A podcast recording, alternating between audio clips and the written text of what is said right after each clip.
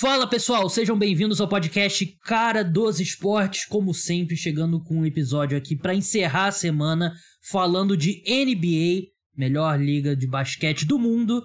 Aqui comigo hoje o meu amigo Vitor Camargo, ele que já participou algumas vezes aqui para falar sobre NFL, mas se você acompanha o trabalho dele lá no Twitter e na coluna dele no UOL, sabe que ele é um cara, ele é o Bo Jackson da cobertura dos esportes americanos no Brasil, né? Ele fala tanto de NFL quanto NBA. Vitor, seja bem-vindo mais uma vez aqui ao podcast Cara dos Esportes.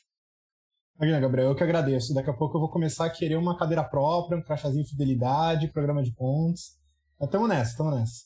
Verdade, né? E, assim, eu gosto muito de falar também sobre o universo cinematográfico Marvel aqui no podcast, né? Mais na off-season da NFL. Mas eu não sei se o Vitor vai ser convidado para esse tipo de discussão depois de um debate. Isso chama censura. É, é um censura, de debate acalorado que tivemos no Twitter. E assim, opinião, opinião, claro, cada um tem, cada um tem a sua.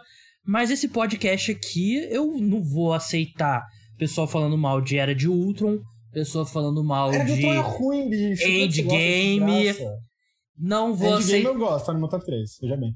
É. Mas menos que top 1 Endgame. Não, eu sou uma pessoa criteriosa. Eu diferencio muito entre é bom e eu gosto.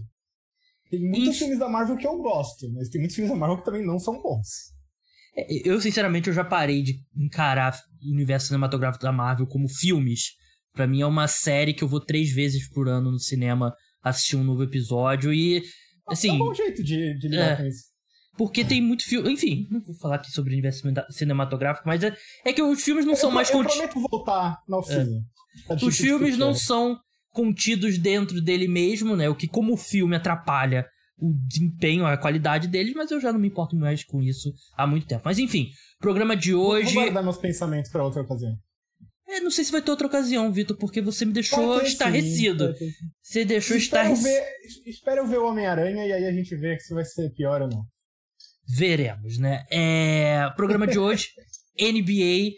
Nessa quinta-feira tá recomeçando a temporada, né? Depois da paralisação do All-Star Break. A gente tá gravando aqui durante. É... Não, vou começar agora, agora nesse minuto. É a rodada. A gente tem cinco jogos. Não, na verdade são sete, porque o Google aqui me, me passou a perna com jogos que começam depois da meia-noite. Mas são sete jogos. Então, se acontecer alguma coisa muito bombástica nesse primeiro dia de jogos, a gente não falar é porque a gente tá gravando agora aqui 9 horas, horário de Brasília. É, no último episódio de, de, desse podcast aqui de NBA, eu e o Leonardo Paglioni, a gente deu ali uma situada pro pessoal que tá mudando de NFL pra NBA agora, né? Muita gente gosta muito de NFL e quando acaba a temporada começa a olhar pro, pro basquete, então a gente deu uma situada o que aconteceu na temporada até agora. Então, agora eu e o Vitor, a gente vai pensar na temporada seguinte em frente, né? Tem uns 25, 24 jogos, dependendo de, de cada time, pós All-Star Break, né? Depois, ali em abril, iníciozinho de abril, os playoffs começam. Então, eu separei alguns tópicos aqui que não são necessariamente os maiores. Tem um aqui destacadamente que não é um dos maiores, mas é um tópico importante e pelo qual eu me interesso e a gente vai falar é, sobre eles. Vamos começar, vamos começar falando de Nets e 76ers, porque a gente teve a janela de trocas fechando ali no algumas semanas, né? Teve aquela troca bombástica que mandou James Harden para o Philadelphia 76ers e o Ben Simmons para o Brooklyn Nets e várias outras peças foram juntos para um lado para o outro. Steph Curry foi pro foi pro Nets, o Andre Drummond foi pro Nets, o Paul Millsap, ou os restos mortais do Paul Millsap nesse Sobrou estágio. Do Paul Millsap. É, foi pro, foi pro 76ers. Mas enfim. Vitor, dois times que mudaram bastante, né? Mudaram bastante, assim. Pro Philadelphia 76ers, é, você, basicamente você coloca o James Harden no lugar do Seth Curry no, no quinteto titular. Não são jogadores totalmente diferentes, né? Mas é, é o que muda. Muda uma peça. Mas é uma peça que muda tudo. O James Harden é um cara que ele tem um centro de gravidade ali que o time, mesmo que não, vá, que não jogue o Maury Ball do Houston Rockets, o James Harden traz mudanças. E do lado do, do, do Nets, Ben Simmons, Seth Curry, o Andre Drummond lá se encaixando no novo time. O Ben Simmons também é um jogador que tem um estilo muito particular. Pergunta que eu te faço é a seguinte: dá para imaginar um cenário que os Nets e os 76ers vão conseguir integrar tantas peças novas, integrar tantas mudanças nos seus times ao ponto rápido o suficiente para brigar pelo leste já nessa temporada? E se você vê um com mais condição ou outro, também gostaria de saber. É uma pergunta válida porque eu acho que esse é o aspecto que a gente às vezes esquece, que é o aspecto meio que humano, né? Como é que as peças se encaixam. Eu lembro que na época da troca eu falei assim, cara, essa troca mudou tudo. Eu não tenho certeza se ela realmente mudou alguma coisa para os dois times na prática. Justamente porque. Um pouco de cada vez. Filadélfia. Eu acho que eles vão sentir muito mais a falta do Seth Curry do que a gente imagina, beleza. Mas acho que o mais radical é você vai mudar completamente de esquema. Rapidinho, né? só sobre, o, sobre, sobre o Seth Curry, rapidinho, porque é uma coisa que eu falei depois da janela de trocas e eu quero reforçar, eu gostei de você ter ouvido você falar isso, porque muita gente falou assim, ah, você dá o Seth Curry pra não ter que dar o Tybalt, como se fosse nada. E não, é longe de nada, o Seth Curry é um cara que não só é um baita, um dos melhores arremessadores da liga, mas é um cara que evoluiu muito como criador, tinha um jogo de dois homens ali com o Embiid muito efetivo, e eu fiquei meio incomodado com as pessoas falando assim, não, dá o Seth Curry pra não ter que dar o Tybalt. Tybalt mais promissor, mais jovem e tal, mas eu não, não é nada que, que foi pro, pro Nets nessa troca, né? O Curry é um baita jogador. É, eu acho que também as pessoas subestimam não só o quão bom ele é, e como você disse, ele é muito bom, mas é, o quanto ele era importante para a forma como o Sixers jogava. O Sixers não tem grandes arremessadores, né? O Maxey tá bem essa temporada, embora ele seja um cara que gosta de arremessar mais a partir do drible. Tobias Harris tá, não tá muito bem, Korkmaz não tá muito bem. O cara que realmente arremessava muito lá era o Curry. Então, ele tinha um papel fundamental para abrir a quadra ao redor do Embiid. Como você falou, ele tinha uma química muito grande ali nos jogadores. Isso mudou, e não só mudou a peça, mas vai ter que mudar todo o estilo, porque sem o Ben Simmons, que era um cara que atrapalhava um pouco o espaçamento e segurava mais a bola, o Sixers reinventou basicamente abrindo quatro, coloca o Embiid para fazer a posição de segurar a bola no poste alto, ele pode atacar, pode passar e tal. Com o James Harden, você não vai conseguir jogar esse estilo. Né? Você pode até recorrer a ele quando o Harden está no banco. Mas com o Harden, ele é um cara que sempre jogou muito mais com a bola, né? Que criando, driblando, passando, tomando decisões. E isso, primeiro, tira a bola do Embiid, que está jogando muito melhor que o Harden nesse momento. E segundo, a gente já viu que o Harden ele é muito mais eficiente jogando com arremessadores ao seu redor. Ele não vai ter esses arremessadores na Filadélfia. E terceiro, o Harden tá caindo já faz um tempinho, né? Tava até conversando isso com alguém, acho que meu chefe outro dia. É, se o, eles tiverem o Harden do, do, do ano passado, é uma coisa. Se eles tiverem o Harden desse ano, é outra completamente diferente e muito pior. Porque. E aí a questão é: ele tá pior esse ano, porque ele tá desinteressado, tava querendo sair, agora ele vai se motivar de novo?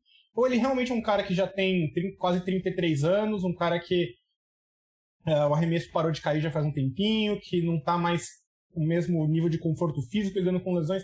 É, é uma pergunta válida. O Harden do ano passado, ele, ele muda esse patamar, esse time da Philadelphia de patamar. O Harden desse ano, eu acho que não muda esse time da Philadelphia de patamar dá um teto maior, é verdade, mas eu não acho que ele sozinho muda, em parte por tudo isso que você falou, vai mudar completamente o estilo, perde o segundo jogador mais importante do time no momento atual, né, que era o Seth Curry, e você precisa encaixar um cara com um estilo completamente diferente, e a gente nem sabe exatamente como é que vai estar. Em menos de meia temporada, você tem o quê? 30 jogos, basicamente? Um pouquinho menos até de 30 jogos, 25 jogos para fazer isso. Então, eu acho que tem muito mais incerteza do que as pessoas reconhecem aqui. Aumenta o piso do time, aumenta o teto do time, sim, mas eu acho que também diminui o piso.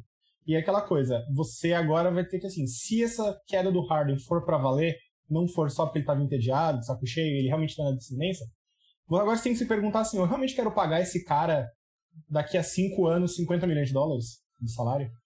É, essa decisão então, o Daryl Morey já tomou, né? Quando ele fez a troca, é, ele... Exato, ele sacrificou os cinco anos aqui para frente para ganhar um título nos próximos dois. Né? Sim. Mas sim, tem muitos poréns, ainda mais considerando que um desses dois, três anos que eles têm para ganhar o título, que vai pagar a conta depois, é essa temporada que já tá com o bonde andando, né? Verdade, né? E isso que você falou do seu se é o Harden da última temporada, quando estava saudável, ou desse ano, né? É uma, é uma grande questão. E a gente viu o James Harden na última temporada com os Nets, né? Do pouco que ele jogou, né? Na verdade, ele assumindo muito mais um papel de, de armador mesmo, né? Que no, é, já era uma versão de, bem diferente do, do Harden do Houston Rockets. E essa versão eu acho que se encaixaria bem no 76ers, e, mas ainda vai. precisa de tempo. Tudo é tempo, né? Porque ele, a gente até lembra que a melhor versão do Harden no, no Rockets, né? O, era ali ou com Capela, né? Fazendo aquele ring runner e tal. Ou sem o Capela, sem pivô. Então isso vai ter sempre o Embiid lá com uma presença gigante na, na área restrita. É, sobre o, o Brooklyn Nets, é, como é que você vê esse encaixe? O Ben Simmons, na teoria, ele ele supre ali uma necessidade de defesa que esse time tinha, né? O cara que pode basicamente defender qualquer jogador em quadra. Mas a gente. Ah, acho que o pessoal já até esquece um pouco que a última vez que a gente viu o Ben Simmons em quadra, ele tava desmoronando. Dava para ver os pedaços dele caindo em quadra naquela série contra o Atlanta Hawks. E não é como se o que aconteceu desde então tenha sido muito mais tranquilo pra parte dele também, né? É, ele não jogou. Não, não... Simplesmente não jogou. Exato, ele não jogou, ficou de fora, teve um monte de treta fora das quadras, a gente falou muito em saúde mental, não vou falar se é ou não é, não tem como saber, mas é, eu acho que assim, por um lado, os Nets não têm essa questão do, puta, vai ter que mudar completamente o estilo de jogo. Eu acho que o Simmons encaixa ali muito bem. Puxa a bola mais na transição, acha um monte de arremessador livre. Eles vão ter que adaptar um pouquinho, porque o Harden era o cara que mais driblava na liga inteira, então eles vão ter que distribuir um pouco esses toques, mas eu acho que isso é, é fácil, porque eles têm possivelmente o Curry, tem o Durant, tem o Seth Curry, tem o Ben Simmons, acho que dá para distribuir legal. Tem o Dragic agora. Versão Dragic, que, pra ser sincero, eu não gostei da contratação. Acho que ele. Se tem uma coisa que eles não precisam é um Dragic, mas tudo bem. É, talvez a melhor parte deles trazerem o Dragic é que o Dragic não vai pro Bucks. Mas, Sim, é, verdade. Mas assim, é, ao mesmo tempo, existe uma versão desse time pós-troca que é espetacular. Não tem o teto tão alto quanto o, com o Harden, mas ele encaixa muito bonitinho, né? Você tem arremessadores que nem o Joe Harris, o Seth Curry, Durant, Kyrie, Ben Simmons tomando as decisões, vai melhorar a defesa, ele e o Durant já começam a dar uma cara defensiva diferente pro time, né? É, uma, se você tem tudo isso funcionando, né? você tem o Kyrie jogando, você tem o Durant saudável, você tem o Simmons bem mentalmente, bem fisicamente, você tem o Joe Harris saudável, cara, esse time tem tudo para ser aquele time que a gente esperava que fosse dominar a liga nenhuma dessas quatro coisas que eu citei atualmente checam, né? O Irving ainda não está conseguindo jogar, embora a liga, embora a Nova York esteja começando a, a, falar em mudar o mandato de vacina, não tem nada uh, determinado, né? Não tem nada oficial, então pode ser que ele chegue lá e não possa jogar os jogos em casa. É, o Ben Simmons ainda não jogou, a gente não sabe como a gente não vê ele jogar faz quase um ano. Da última vez que a gente viu, estava terrível, então a gente não sabe como é que ele vai voltar. Durant tá machucado, já está numa idade relativamente avançado. O Durant já tem o quê? 33, quase 34? Por aí. É, quase 34. É, vindo de lesões graves, né? Melhor que ele tenha voltado, o corpo ainda sente o desgaste e tal. E no fim do dia, assim, é, beleza, aquela, aquele percentil 90, percentil 90 ali, tipo, tudo deu certo. Esse time é favoritíssimo junto com alguns outros, mas é, tá no panteãozão dos grandes favoritos da liga. Agora a questão é, o quão perto disso a gente vai chegar com tanta variável e tanta incerteza? Essa para mim é a grande dúvida. Por mais que o Harden também tivesse vindo de lesão e tivesse problema é, fora das quadras, ele era o cara que estava sendo um pouco mais consistente ali em termos de ficar saudável e de jogar e de contribuir. Ele dava uma estabilidade para esse time que agora eles não vão ter mais, em teoria. Né? E, então, é, eu acho que se, se é o, se o, a troca para os Sixers eu achei que aumentou um pouco o teto, mas diminuiu um pouco o piso, eu acho que essa é o contrário. Ela aumenta o piso, diminui o teto, mas também aumenta muito a incerteza nesse sentido, né? Então é, eu entendo a troca, eu acho que dada a situação dos dois, os dois times se deram bem, fizeram o que dava para fazer, mas eu não acho que nenhum dos dois hoje, na minha visão, é mais favorito ao título do que era antes da troca. É, Porque eu... não quer dizer que não sejam candidatos ao título, veja bem. É, a gente tá numa temporada excepcionalmente aberta, né, da, da NBA, né? Então, é, ainda mais com essa lesão do Chris Paul agora, que a gente vai falar um pouco mais pra frente. Dito isso tudo que a gente falou agora, e eu concordo com o que você falou sobre o Dragic não ser o, o reforço que os Nets realmente que mexe tanto os Nets, porque eu acho que o que falta agora para eles é um pouco de tamanho nas alas, né? E eles têm vários caras ali armadores de de 1,85 para baixo, né? Tipo, o Dredd, é. Curry, o Patty Mills. Patty Mills, né? E são, e são, habilidades meio que se sobrepõem um pouco, né? É, um pouco redundante caras mesmo. estilo muito parecidos, é. Eu até entendo que isso é um, talvez um head contra o Kyrie, de fora, mas Sim. eu achei que o Mills e o e Seth Curry já eram meio que um head contra isso, né? É, mas o Kyrie que... exige muitos heads, né? O Kyrie a gente... É verdade, ele é... E, e vale lembrar, ele é free agent, hein? Tem isso também, verdade. Ele não assinou a extensão, o time tirou a extensão da mesa, e ele é um cara que ano passado, parte do motivo deles trocarem pelo Harden é porque chegou um momento da temporada, o Kyrie simplesmente sumiu sem avisar ninguém e não apareceu no time por, acho que um mês, não vou lembrar de cabeça, mas assim, é, é um pouco mais delicada a situação ali do que parece, eu acho. É um e... cara... É, mercurial é a palavra. É. E tem uma variável que eu admito que está me incomodando um pouco mais do que as pessoas estão falando a respeito, que é a questão do Joe Harris. É, o, tudo tá começando a indicar que o Joe Harris não vai voltar esse ano. É. Ele não voltar esse ano, eu acho que é uma perda muito grande, porque esse time ele tá magro nas alas, bem magro nas alas, e talvez precise desse tipo de arremessador vindo de fora se não quiser jogar com um esquadrão de caras baixinhos uh, na frente, né? Então, eles precisam desse arremesso, eles vão dar o máximo possível de arremesso com o Ben Simmons e tudo mais, né? E, assim, de novo, existe uma versão desse time que é maravilhosa. Eu acho que a gente ainda tem uma grande dúvida muito válida se a gente vai algum dia conseguir chegar nisso a tempo. É, eles têm o, o Bruce Brown, né? Mas acho que se jogar com Ben Simmons e o Bruce Brown, aí já, já fica todo travado o teu time novamente. É, se eu tivesse que apostar num desses, nesses dois times nessa temporada, eu apostaria no 76ers. É, tem o Embiid voando, disputando ali o MVP ali bem próximo do Jokic e o Harden. É, assim, aquele, o problema físico dele era mais simples, né? A longo prazo preocupa, porque ele é um cara que não parece cuidar do corpo como os outros outras estrelas, né? Mas é, acho que ele pode jogar em alto nível sim. Então, pra a gente encerrar, Vitor, um desses dois times aí para vencer o leste esse ano, qual que você colocaria mais chance? É, eu acho que eu vou de Sixers. A melhor versão do Nets, obviamente, melhor que a do Sixers. Eu só acho que eu tenho mais confiança de que eu vou ver uma versão mais próxima da melhor pro Sixers do que pros Nets. Então, eu acho que os dois times ainda estão, do jeito que as coisas estão hoje, abaixo do, do, do, do Bucks. E até, assim, correndo risco nesse, nesse leste tão encardido, mas eu acho que eu tenho simplesmente um pouco. Eu sei melhor o que eu tenho com o Sixers do que com o Nets. Vamos passar agora para um, mais um tópico. Antes desse tópico, eu queria. Normalmente a gente faz as recomendações aí, faz o jabá do convidado no final do podcast, mas eu queria que o Vitor contasse para o público sobre o NBA 75, que é um projeto bem legal dele lá com, com o Renan Ronk, né? Que é o sobrenome dele agora me, me escapou. É, e várias outras pessoas. Várias outras pessoas é, participaram também. E já estreou lá no topo dos rankings do Spotify no, na categoria esportes no Brasil. É uma série sobre a história da NBA desses 75 anos, né, Vitor? É, uma série limitada, especial aí de 10 episódios que a gente está fazendo, e a ideia é contar a história da NBA e da NBA no Brasil pela comunidade NBA no Brasil. Então, assim, a gente conseguiu falar com o Oscar Schmidt, conseguiu falar com o Rolando, que foi o primeiro brasileiro a jogar na NBA, falou com jornalista, falou com gente que cobre de diferentes prismas do esporte.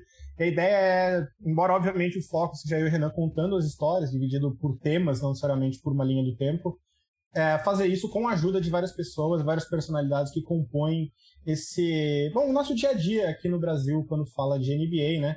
Então, é o primeiro episódio saiu essa semana. A ideia é um episódio por semana até. Bom, até acabar, né? São 10 episódios, já vai ficar ali na começo dos playoffs, na beira dos playoffs. E a nossa nossa recepção no primeiro episódio foi muito boa, fiquei muito feliz, assim, até admito que não não esperava, estava no número 3 a última vez que eu vi nos mais escutados, o pessoal gostou muito. E é o que o Renan falou, eu nem tinha divulgado tanto, preparado umas clipagens especiais, porque eu achei que a gente tá falando dos anos 40. Ninguém ia se interessar, né? Vai, só vai querer ouvir do Jordan, do LeBron e tal. E não, nos anos 40 a galera ficou maluca. Teve o Rob Porto e o Malavaz narrando e comentando o primeiro jogo da história da NBA. Esse eu achei bem legal. O jogo. É, foi ideia do Renan. Era é foda. Mas, não, é muito legal o projeto, que deu muito trabalho. Inclusive, curiosidade, eu compus uma das trilhas sonoras de piano lá no, no, no, no podcast. Então, vocês ouviram uma trilhazinha de piano triste a minha lá. É, eu que fiz. Né? Eu fiquei orgulhoso. E assim, hum. procura a gente lá. É, é, a produtora nova do Renan, chama Unicorn Podcasts. procurar NBA75 em qualquer agregador de podcast ou no Spotify, você acha a gente.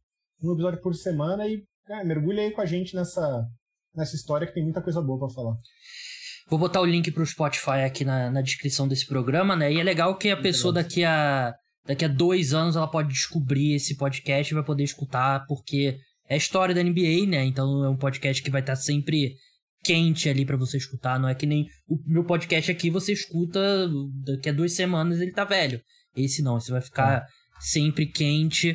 Mas vamos seguir agora para uma pergunta. Só, só, fazer um comentário claro. rápido, mas o Matias do Xadrez Verbal, uma vez ele falou para mim, tipo, é, vocês não estão fazendo esse podcast para mim. Estão fazendo esse podcast pro meu filho, sabe? Que tem, tipo, seis anos.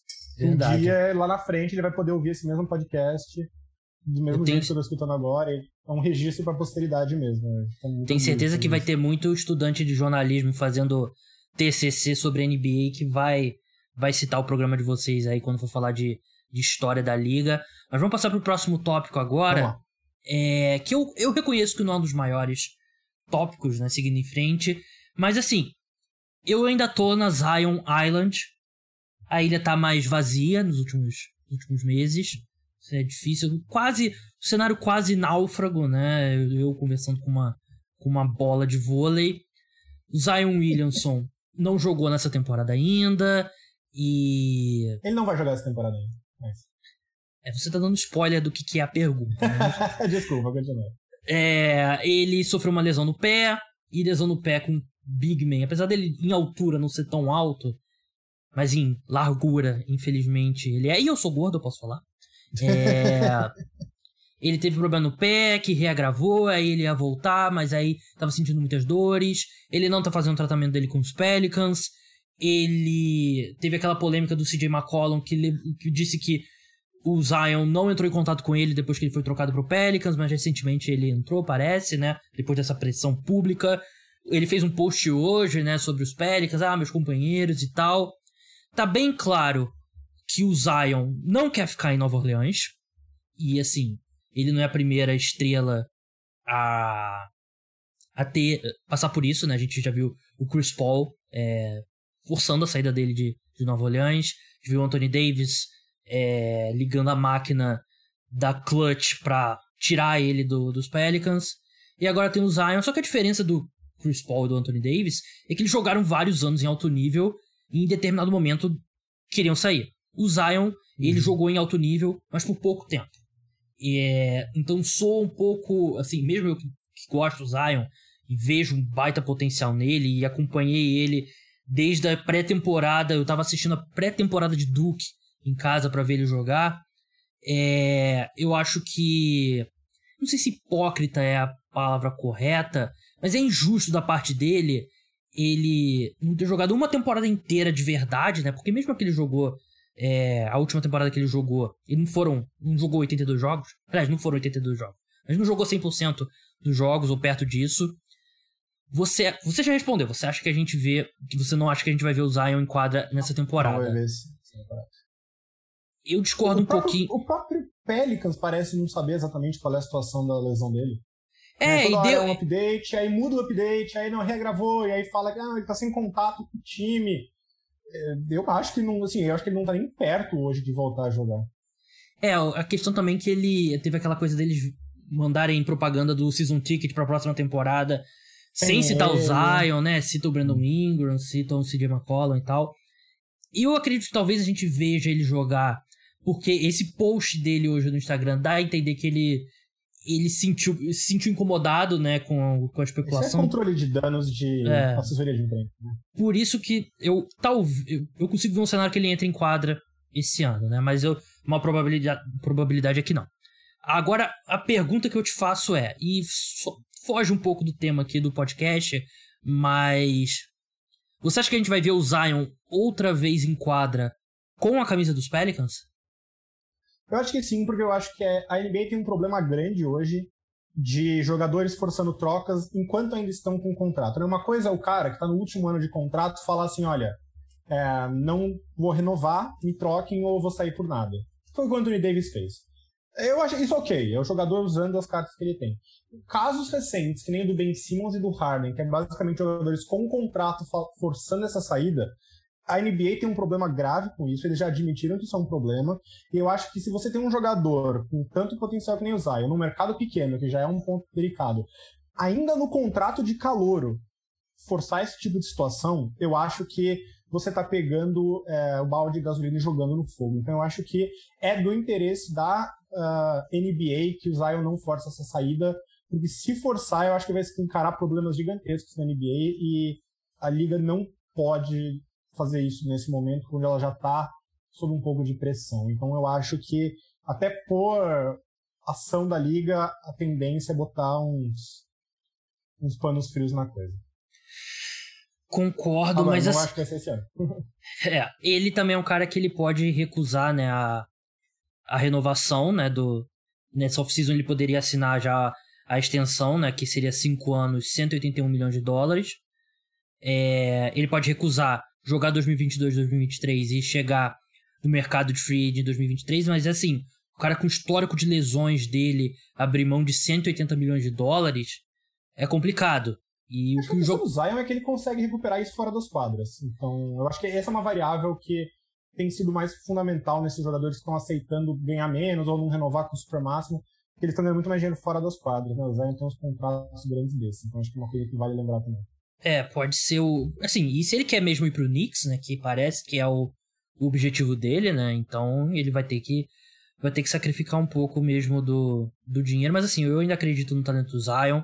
Ele, para mim, é um cara que. Ele, mesmo quando ele tava. Tipo, problemas defensivos e tal, mas é um cara que eu, eu ainda acredito, mas tem muita coisa ainda para Eu acredito no talento do Zion, isso sim. É, o... Né? O talento dele é inegável. A questão é, ele tinha duas grandes questões, além de todo o talento, ele tinha duas grandes questões antes do draft. Uma era a questão física, se ele ia conseguir aguentar sem lesões. Até agora não tem dado sinais de que é o caso, né? Toda vez ele está aparecendo cada vez mais fora de forma, não parece ser um cara muito dedicado fora das quadras. E esse, na verdade, era o segundo ponto, né? Ele era considerado um cara muito individualista fora das quadras, era um cara que não tinha. Uh, não tinha uma dedicação pro basquete, né? Que ele era um cara muito alheio, não interagia com os companheiros, assim. É, também, assim, de novo, não tô lá para dizer, mas também parece estar sendo o caso, de novo. Então, isso, é, isso eu nunca tive impressão.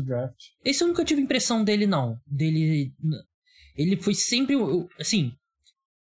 Se ele fosse isso que você falou que era especulação sobre ele, é, ele não teria voltado para Duke depois da. Quando explodiu lá o tênis dele lá no, no jogo contra Carolina do Norte, que tava Talvez, Obama. Eu tô né? reproduzindo é, mais é, o que eu é. escutava do que necessariamente uma opinião minha. Agora, a entrevista do J.J. Redick para mim foi significativa, porque uma coisa ele, sou né? eu, é. então, uma coisa sou eu falar isso, depois é você falar isso, depois é a Stephanie Smith falar isso. Agora, não só o cara é um ex-jogador, mas o cara jogou com o Zion. Então, assim, para ele é. publicamente falar essas coisas, eu. Se o, de novo, se o Stephanie Smith falar essas coisas, entra numa orelha e sai na outra. Se um cara que jogou com ele fala, eu pelo menos escuto. Não quer dizer que é. seja verdade, mas eu pelo menos escuto. E, de novo, bate com algumas preocupações antes do draft. E é, a questão do peso. O físico é. preocupa. A questão do peso dele realmente é muito preocupante mesmo. Mas vamos seguir agora para times que serão realmente relevantes aí nessa, nessa temporada, né? E o Pelicans tá brigando ali por uma vaga no play-in, né? É, mas um time que vai ser mais do que relevante, né? É o Phoenix Suns. Tem sido ali para mim, com alguma folga, o melhor time da NBA, mas perdeu o Chris Paul. Chris Paul sofreu uma fratura na mão, que ele deve ficar de 6 a 8 semanas aí fora. E eu fazendo as contas aqui, é... ele pode perder até a primeira semana da, da primeira rodada dos playoffs. Você é. acredita que o Suns tem capacidade de se manter? Eles estão seis jogos na frente do Warriors. Eles conseguem se manter no topo do Oeste sem o Chris Paul? Sim. É, primeiro porque eu acho que a vantagem é grande, né? Seis jogos. Segundo porque o próprio Warriors não só está desfalcado, mas também muito provavelmente vai chegar na reta final descansando os jogadores, preocupando mais em chegar inteiro nos playoffs do que em ganhar jogos, né? Uh, e terceiro, porque eu acho que esse time do Suns ele tá tão bem encaixado na sua identidade. E, claro, o Paul é parte da identidade, mas eu acho que eles estão mostrando que eles conseguem uh, lidar com isso de uma forma boa. Então, obviamente, o time vai desacelerar, é natural, se você é o melhor jogador. Mas eu não acho que eles vão cair espetacularmente a ponto de perder uh, o topo do Oeste. O que eu ficaria um pouquinho mais preocupado é caso ele não volte para a primeira rodada dos playoffs, a perspectiva do time cair de, por exemplo, pegar um Lakers que finalmente está saudável, com LeBron e Davis saudável, por exemplo. É. Essa é. perspectiva me preocuparia um pouquinho mais, mas assim, isso implica que A, o Lakers vai para os playoffs, B, o Lakers vai ficar especificamente em oitavo, ou então, sei lá, o Clippers com Paul George e Kawhi. Né? Eles têm que estar saudáveis, qualquer um desses caras, eles têm que estar em oitavo, e o Paul tem que perder a primeira rodada, e ainda assim o Suns eu acho que é um time bem organizado. Então, é, o que importa para mim, acima de tudo, é Paul saudável nos playoffs. Se eles tiverem o Paul saudável nos playoffs, não importa o que vai acontecer daqui até o fim da temporada regular. É, e assim, olhando o copo meio cheio, né, eu acho que a gente pode olhar para trás depois e ver assim, ah, porque não é uma lesão muscular, né? Ele não, não teve uma, um músculo posterior da coxa ali e tal, ligamento, é uma fratura na mão, né? E de repente a gente pode olhar para trás aqui nessa temporada e pensar, pô, o Chris Paul tem aqueles 20 jogos para não chegar com uma carga de trabalho muito grande nos playoffs, pô, foi vital pro título do Suns. A gente viu o Chris Paul se machucar na, no, nos últimos playoffs, né? Ele se machucou e teve Covid ainda, né? no, no meio do playoff. É. Então, o Chris Paul é um cara que tem esse histórico dele sentir um pouco mais. O... Até porque ele é um armador mais baixo, né? Então é. é assim, o que ele tá fazendo, atuando nesse nível, com a altura dele e com a idade que ele tem, é, é um negócio de outro mundo, a durabilidade dele. Mas a gente já viu ele no, nos playoffs sentir um pouco ali o cansaço, né? De repente pode ser ali pro copo meio cheio. Eu certamente como o meu time não tem nenhuma chance de título e não vai ter pelos próximos anos, meu único objetivo aqui é ver o Chris Paul se aposentando com o anel, porque eu acho que o fato dele não ter o, é, o fato dele não ter o título faz muita gente subestimá-lo. É, vamos seguir agora para Los Angeles Lakers, né? Você tocou um pouquinho, ele passou é, perto dele algumas vezes, mas assim, eu preciso falar de Lakers aqui para puxar a audiência. Então, brincadeira. Tem uma hot take então a esse é. respeito. É a pergunta que eu. Nessa altura simplesmente não é um time interessante o suficiente nesse momento. Mas assim, é o Los Angeles Lakers. É... Você acha que. Bem, você já deu indicação do que, que vai ser a sua resposta, né? Mas você consegue ver um mundo que os Lakers conseguem se recuperar e de repente vencer uma série de playoff e, e brigar por uma outra, quem sabe chegar numa final de conferência? Ou você não vê esse teto, não vê essa possibilidade para esse time na formação atual? Eu enxergo simplesmente porque eles têm LeBron e Anthony Davis, e se os dois estiverem saudáveis, é, não dá para descartar nada, né? Então ainda acho que existe uma chance pequena, cada vez menor, mas uma chance todo mundo ficar saudável na hora certa, LeBron e Davis jogando bem na hora certa, e o resto do time se galvaniza em torno disso. Então, é, não descarto de forma alguma que isso aconteça. Eu aprendi a não duvidar nem não aprendi a duvidar, aprendi a não duvidar do LeBron James. Mas assim, eu acho que é um pouco é pior ainda do que a questão do, Knicks, do Nets, que é assim, tanta coisa tem que dar certo que não está dando até agora. Então, assim, tem uma série de problemas extra, extra quadra acontecendo lá, tem essa briga do LeBron com a front office, o Westbrook foi um fiasco e eles não têm como repor o Westbrook a essa altura. Eu também não vejo um caminho para ele simplesmente encaixando de repente pro time, porque eram problemas que todo mundo já antecipava, todo mundo já sabia quando trocou lá atrás. Não tem profundidade, não tem opções vindas do banco. Então, assim, a, a margem para erro é absolutamente minúscula. Né? Absolutamente, assim, quase zero. Para piorar, Davis machucado, vai perder mais aí acho que três semanas. Então, um Lakers que já está assim, ameaçando ali o décimo lugar, vai precisar ganhar dois jogos para ir para os playoffs, já está se colocando numa situação complicada. Né? Você ainda tem, por exemplo, uh, LeBron admitiu já algumas vezes que ele está uh, sentindo bastante dor no joelho, né? Uhum. É, e que o certo, a implicação disso é que o certo seria ele descansar um pouco até os playoffs. Se o Anthony Davis não for jogar e eles não estão folgados o suficiente no, na, em relação ao 11 lugar, né, que é o Pelicans e o Spurs, uh, LeBron não consegue descansar. O time sem ele, Davis, vai ser um fiasco. O Westbrook não consegue carregar esse time. Uh, então LeBron vai ter que jogar e vai ter que jogar muitos minutos e com uma carga enorme. Ele consegue chegar nos playoffs não só saudável, mas fresco o suficiente para dominar. Então, assim, uh, existe um cenário ideal onde isso acontece. Eu só não. Eu acho que o caminho para chegar nele é tão improvável, mas tão improvável, que. Não vou dizer que não vale a pena discutir, mas que, assim. O nível de Cs que precisa dar certo Se você aplicar para vários outros times, você consegue chegar em uns 10 contenders ao título, entendeu? É. A diferença, de novo, é que eles têm o LeBron e que a gente já viu eles serem campeões. Então a gente tem um parâmetro para sair. Mas assim, com todos esses Cs que eu falei, se eu falar isso pro Celtics, se as bolas de três caírem, se todo mundo ficar saudável e se o time conseguir uma tabela favorável, dá para chegarem nas finais. Vai, dá. Mas tem que dar tudo certo. Eu acho que o Lakers é um pouco isso.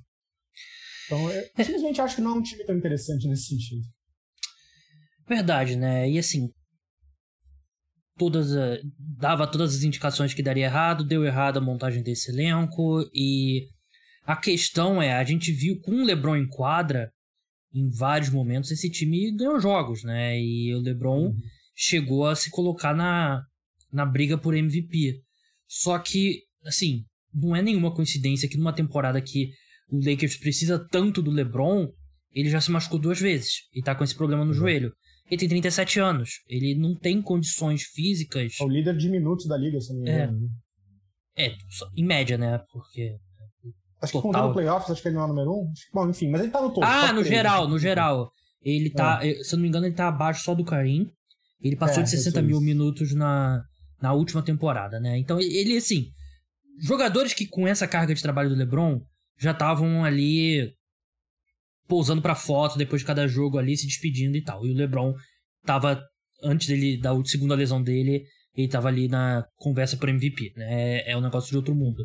Mas não é coincidência ele ter se machucado duas vezes nessa temporada. Ele não tem como ele tem como carregar um time como ele carregou aqueles times do Cavaliers é, pós Kyrie Irving, por exemplo, e tal. Então, é, eu não, também não acredito no, no, Lakers e o Anthony Davis agora vai ficar um período fora. É um time que tem, mesmo com o LeBron e o Anthony Davis, a defesa é péssima. A diferença é que quando o LeBron ou o Anthony o Davis, Davis também não tá jogando muito bem esse ano, vale, vale citar, viu? Ele, ele no, tinha, parecia que tava, é, ele tava engatando um pouco ali antes da segunda lesão, né? E, mas aí ele é, realmente é, é muito complicado. É um time que, como eu ia falar, é um time que tem um ótimo ataque com o Anthony Davis e o LeBron e uma defesa ruim. E quando um dos dois não tá em quadro, o ataque também não é nada, né? Então não é. É, é um time que vai jogar play-in. Assim, é bem difícil você achar que. Não vai fugir do play-in, mas. É, não, é Ele mas tá aí. seis jogos atrás do Nuggets, uhum. dois times entre eles. Anthony Davis perdendo nas próximas semanas, tipo. Esquece. É, aí vai enfrentar, por exemplo, enfrentaria o, o Trailblazers agora, né? O Trailblazers dizimado aí, esquece, já, do, já foi pro punch na temporada. Pode ser um. Tá ganhando, não sei, é. ganhou quatro jogos seguidos, então não sei. Esperar mais também. Verdade. E pode ter um Lakers e Clippers no, no play que seria bem interessante. E eu apostaria no Clippers. É... Pô, depende de quem jogar, vai. Depende de quem jogar entre Davis, LeBron, Kawhi e Paul George. Verdade. É... Vamos pro último tópico aqui que eu separei, que é o Boston Celtics. O seu Boston Celtics, Vitor Camargo, é... engatou. E assim, eu tô acostumado a ver o, o Vitor tweetando puto com o Doca, puto com o Celtics e descrente e tal, mas isso mudou. Tem visto menos tweets reclamando. Acho que é, é, um bom é um bom medidor aí do que, é, que é esse, medidor, do que é esse time do Boston Celtics, que é, é um time que foi melhorando defensivamente, foi melhorando defensivamente, mas assim, no último mês, provavelmente a melhor defesa da NBA. É um é time a que a, por muito, assim. a bola tá andando um pouco melhor no ataque. A chegada do Derek White ainda é recente, né, para fazer qualquer é, conclusão, mas por enquanto tem sido positiva, apesar de eu ter achado o preço um pouco caro da troca. Mas essa ascensão do Boston Celtics, até onde esse time que venceu 11 dos últimos 13 jogos, até onde. A ascensão vai até onde? Você acha que vai até uma segunda rodada dos playoffs?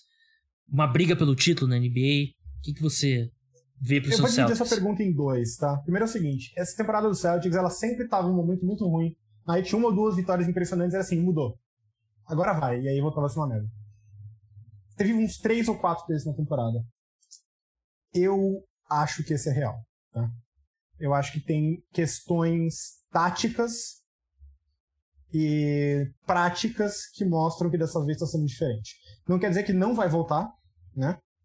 Não vai regredir, não vai piorar, mas eu acho que teve alguns ajustes dos dois lados da quadra que estão levando sim a coisas sustentáveis. E, e, acho que vale citar também o seguinte: estatisticamente falando, os Celtics eram um dos melhores times do leste, tinha o segundo ou terceiro melhor net rating, uma ótima defesa, e simplesmente estava perdendo muitos jogos apertados que em geral são sinal de sorte, né? Falta de, né? Dito isso, oi? Falta de sorte. É, no caso isso. É. Tecnicamente, agora, o, o, time tem o melhor net rating do, do leste, estatisticamente é o melhor time do leste da temporada. Então, você pode argumentar que, de certa forma, isso é uma regressão do Celtics. Né? O time era bom, só não estava ganhando jogos de acordo, agora está ganhando jogos de acordo. Isso beneficiou um pouco da tabela, favorável, é verdade, mas também surrou vários times, alguns times que deveriam ser bons. Então, não dá para falar que é só o calendário. Né? E dá para apontar algumas coisas táticas, que eu falei, ele mudou um pouco a defesa, ele tá usando agora, em vez de colocar o Robert Williams no pivô, ele coloca ele em algum ala que arremessa pior e usa isso para usar ele meio que como um free safety ali, né? Patrulhando e protegendo o ar. Mas é, eu acho que o time simplesmente ele está jogando o basquete que o Celtics tinha momentos onde ele era muito bom, onde ele rodava a bola no ataque, todo mundo atacava a cesta, tomava decisões rápidas sem segurar a bola. Era 10 minutos disso, aí 10 minutos de marasmo completo. Agora está sendo 15 minutos e 5. Então, não é como se fosse uma coisa nova, era uma coisa que a gente já via que estavam lá, só não estavam acontecendo com consistências. Tá? E eu acho que agora é real. Sobre a sua segunda pergunta, é, eu acho que essa resposta vale para literalmente qualquer time do Oeste, tirando talvez o. Tirando o Bucks, que eu acho que merece o benefício da dúvida é o seguinte: qualquer time do leste, dos times que vão pro playoffs, pode ganhar o, o leste, tirando, sei lá, talvez o Raptors, né? Mas assim, tem uns 6, 7 times, se você incluir o Nets é, entrando pelo play que podem absolutamente ganhar o título do leste e também podem todos perderem na primeira rodada dependendo dos matchups. Existe um cenário, a diferença entre as tabelas, entre os standings, assim, é absurdamente mínima. A diferença entre os Celtics em sexto e o Heat em primeiro é de quatro vitórias. Né? Então, assim, pode ser que por, por acaso você acabe tendo Bucks, Sixers, Heat e, e Nets, tudo na mesma chave. E na outra chave você tem uh, Boston, Cavs, Bulls e Raptors, entendeu? Uhum. Dá pro Celtics chegar na final do leste com isso? Porra, dá, claro que dá. Agora, pode ser também que o Celtics enfrente de cara Sixers, Bucks e depois Nets. Aí eu acho difícil. Então, eu acho que o Celtics está entre os candidatos ao título, sim. Está entre os contenders do leste, sim. Não está no nível do Bucks. Não está no nível de um Nets inteiro. Mas eu acho que está ali. E dependendo de como as coisas caírem nos playoffs, eu acho que esse time pode sonhar, pode dar trabalho para qualquer um e não é absurdo dizer que com um pouquinho de sorte eles podem ganhar o leste. Acho que vai acontecer? Não. Mas eu acho que está dentro do range de possibilidades e não de uma forma completamente insana, como, por exemplo, você tentar me fazer um argumento, sei lá, pro Hornets ser campeão da liga, sabe? Verdade, né? Eu, eu concordo com tudo que você disse, né? E essa questão do Robert Williams, ele, o crescimento dele nesse novo papel tem sido bem importante, né? Ele naquela aquele defensor ali da ajuda, né? De chegar e limpar tudo ali no, no garrafão e ele tem ido muito bem mesmo. É, acho que o Marcos Smart também, né? Vinha. Ele, ele reclamou um pouco da, do pessoal falando que os Celtics não tem um armador, dizendo que ele é o armador, mas a gente sabe que ele não é de verdade um, um armador, né? Mas ele melhorou ali em. Como eu falei, não, a bola tava andando um pouco melhor no ataque, a gente ainda tem aí. Eles têm mais um mês ali com o Derek White para ele se aclimatar melhor, mas eu. Sabe qual é o ponto aí para mim? Uhum. Quando o White foi trocado, muita gente falou assim: ah, vai atrapalhar o espaçamento porque ele não arremessa tão bem. Mas assim, é, arremessar é um jeito de você gerar espaçamento. Outro jeito de arrumar espaçamento é atacar a cesta e fazer passe de dentro para fora. E o Celtics não tem jogadores que são especialistas nisso, né? O Tatum e o Brown fazem às vezes, eles são até que bons, mas não são caras de volume disso né? O, o Smart tenta, mas assim, faltava um cara que pega a bola, ataca a cesta e colapsa a defesa. Isso gera muito espaço. E para mim, esse é de longe, mais do que a defesa, mais do que qualquer outra coisa, é o motivo pelo qual eu gostei da troca. O Celtics precisa de alguém que consegue transformar um pequeno espaço em uma infiltração e um passe para fora. Ele não tem esses jogadores. de novo, Brown e Tatum têm flashes, mas eles tendem a segurar um pouco a bola. E quando você tem um cara tomando essa decisão rápida, rodando tudo, todo mundo começa a fazer a mesma coisa. Então eu acho que teve sim um impacto muito grande uh, nesse sentido. E a defesa é a melhor da liga. Eles estão pontos decimais abaixo dos Warriors, mas desde, desde sei lá, tipo, tirando a primeira semana de temporada, assim, o Celtics é melhor com, com folga. É melhor sem dúvida de 2022. Então, é, assim, em geral, o Celtics tem a fórmula para playoff. Uma defesa muito forte, duas estrelas capazes de criarem o próprio arremesso. A grande fraqueza que é o banco importa um pouco menos, né? Então, eu não quero ter esperança, fica erro. Hum. Mas eu admito que eu, eu não acho que seja fogo de palha essa arrancada. É, eu concordo com o que você disse sobre o Celtics se inserir nesse, nesse grupo, né, de dos principais ali candidatos ao leste, né, que tá muito equilibrada, né? Mais do que no. Assim, a gente viu alguns anos de pós-LeBron ali equilibrado por baixo. Com o LeBron mesmo, era o LeBron disparado e o resto equilibrado, por, baixo. equilibrado por baixo. É, esse ano acho que tem bons times, né? E é, vários times aqui que eu consigo ver vencendo uma série de playoff. E o Celtics com certeza tá nesse grupo. Mas então é isso. É, jogos já estão rolando. Amanhã tem a estreia do Harden com a camisa do 76ers, que vai com certeza é, fazer muita gente assistir e tem jogos aí já rolando. Eu tô vendo aqui os Pistons já estão perdendo, que é bom. Tem que ir rolando a, a, todo vapor, perdendo o Cavaliers 42 a 37, mas mais próximo até do que eu esperaria. O Celtics está vencendo o Brooklyn Nets por 5 a 2 então, 8 a 2 8 a 2 Marte acabou de acertar de 3. Então aqui o meu o Google tá atrasado. Mas, Vitor, muito obrigado pela sua participação, vindo direto do supermercado para gravar aqui com no podcast Cara de chegar até. Mas brigadão aí. Sigam ele lá no TM Warning, lá no Twitter. Grande abraço e até a próxima. Agradeço demais o convite, foi um prazer. Até a próxima. Só agora que deu a cesta de três aqui, do, do Marcos Marques. é, então é isso, pessoal. O podcast Caras do Esporte chega ao fim. Domingo, domingo à noite, segunda-feira de manhã, vai ao ar o próximo programa sobre NFL. Lembrando que agora o segundo podcast NFL da semana é exclusivo para os apoiadores.